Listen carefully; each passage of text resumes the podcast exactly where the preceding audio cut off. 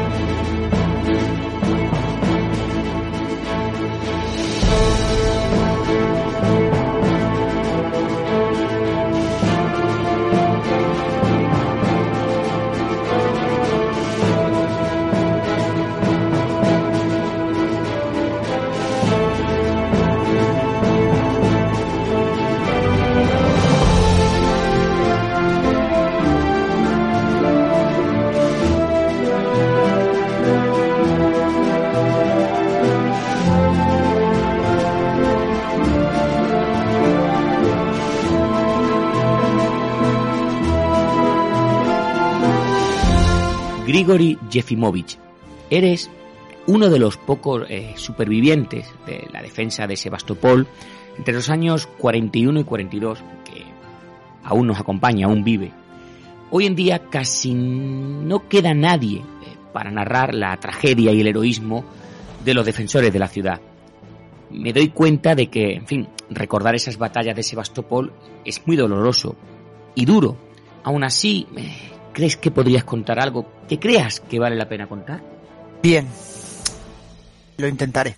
Primero, ¿cómo te uniste a la Marina? ¿Cómo empezó la guerra eh, personalmente para ti? Bueno, pues nací en el año 1920 en Odessa. Y después de terminar la escuela básica de 10 años, entré en un instituto médico. Pero entonces la famosa orden de reclutamiento de Kliment Brosilov interrumpió mis estudios. Así, en el año 1939, me reclutaron en la Marina y me enviaron a un destacamento de entrenamiento para cursos de radiooperador. Ya sabes, chicos altos y sanos con un mínimo de 8 grados de educación y solo los miembros del Comosomol, ya sabes, la Liga Comunista de la Juventud, la élite, eran los que se podían elegir para la Marina. Pasé más o menos medio año en el destacamento de entrenamiento cuando me enviaron a servir en el destructor Boyki.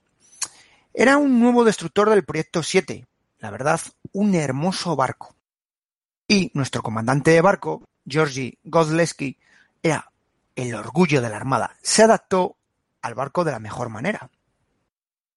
El 20 de junio de 1941, por la tarde sería aproximadamente, Regresamos de las maniobras de entrenamiento naval y atracamos en la bahía sur.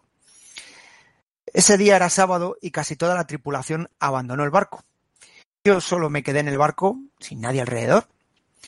El teniente Duchovender, un oficial superior de transmisión, me pidió ayuda para reparar un aparato de radio. La tripulación pues regresó al anochecer cuando se anunció la alerta general del cuartel general.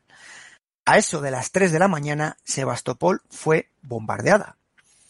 Así es como la guerra comenzó personalmente para mí. Abandonaste el barco y te uniste, eh, según consta, a la unidad de infantería naval como voluntario. ¿Cómo fue el procedimiento de selección en dichas unidades y hubo algún criterio de selección? Eh, da, da. A finales de julio, los rumanos rompieron el frente sur y se acercaron a Odessa.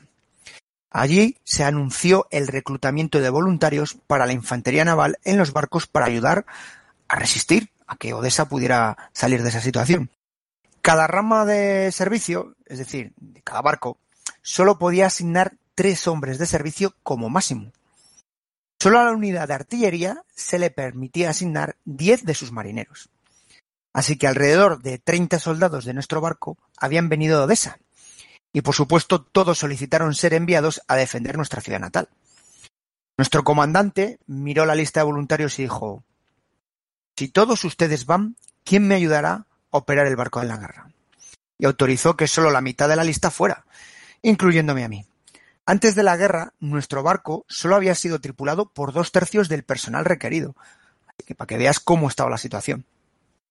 Nos vestimos con uniformes nuevos, nos juntamos para una reunión de despedida, abrazamos a nuestros camaradas y dejamos el barco. Nuestros puestos en el barco fueron ocupados por reservistas.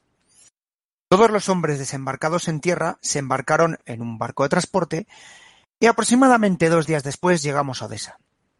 Mi barco era uno de los pocos buques de superficie de la flota del Mar Negro que estaba destinado, y no lo sabía, a sobrevivir a la guerra. Más tarde, cuando luchaba en Sebastopol y vi mi querido destructor amarrado en un muelle dos veces, me quedé, en fin, pero no tuve la oportunidad de subir a bordo para ver a mis camaradas. Cuatro mil marineros voluntarios de la unidad de infantería marina se reunieron en Sebastopol. Por desgracia, solo el 50% de ellos podía ser armados con los fusiles Mosin Nagant, apenas sacados de las procedencias y de los almacenes que teníamos. La situación no era buena. Se nos dijo que el arma sería proporcionada una vez que estuviéramos en el frente, pero esta promesa resultó ser inútil. Muchos de nosotros tuvimos que recoger el arma de los heridos o incluso de los muertos. De todos modos, así es como sucedió. Quise pasar a ver a mis padres, pero no tuve permiso. Llegamos a los alrededores de Ilchevsk. Estábamos muy orgullosos del título de nuestra unidad, el primer regimiento de infantería de marina. No teníamos ametralladoras o piezas de artillería propias. Las ametralladoras de la vigésimo quinta división de fusileros Vasily Chapayev fueron asignados para unirse a nuestra unidad. Al principio nos reíamos y burlábamos de ellos. Les llamábamos campesinos, lacayos. Ya sabes, estas pequeñas bromas entre nosotros. Así que empezamos a hacer la guerra. Todavía recuerdo nuestra primera carga. Caminamos en gruesas filas de carga, hombro con hombro. ¿Te está gustando este episodio? Hazte fan desde el botón apoyar del podcast de Nivos. Elige tu aportación y podrás escuchar este y el resto de sus episodios extra. Además, ayudarás a su productor a seguir creando contenido con la misma pasión y dedicación.